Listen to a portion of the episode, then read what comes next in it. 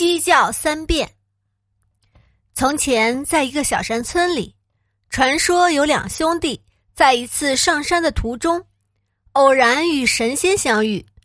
神仙亲自教授他们酿酒之法，叫他们把端午那天收割的米，在冰雪初融时，用高山流泉的水来调和，然后放进千年紫砂土铸成的陶瓮。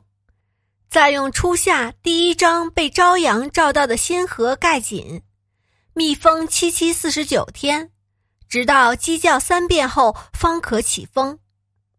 他们历尽千辛万苦，跋涉千山万水，终于找齐了所有的材料，并按神仙传授的方法将其调和密封，然后耐心等待那最终的时刻。多么漫长的等待啊！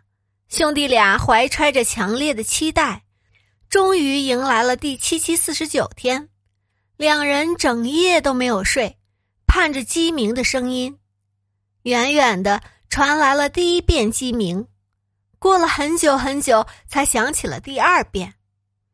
第三遍鸡鸣到底什么时候才会来？兄弟中的一个再也等不下去了，他迫不及待的打开他的那只陶瓮。可是他惊呆了，里面的水像醋一样酸，又像中药一般苦。他把所有的后悔加起来也无法挽回。他失望的将未酿成的酒倒在了地上。而另外一个，虽然欲望如同一把野火在他心里燃烧，让他按耐不住想要提前动手，但他却咬着牙。坚持到第三遍鸡鸣响彻天空，多么甘甜清澈的酒啊！他终于品尝到了自己酿的酒。任何事情都有其发生、发展的完整过程和特定时机，无论期待之心多么强烈，都应学会克制欲望，并耐心等待最终的结果。要明白，等待。也是获得成功所必须经历的过程。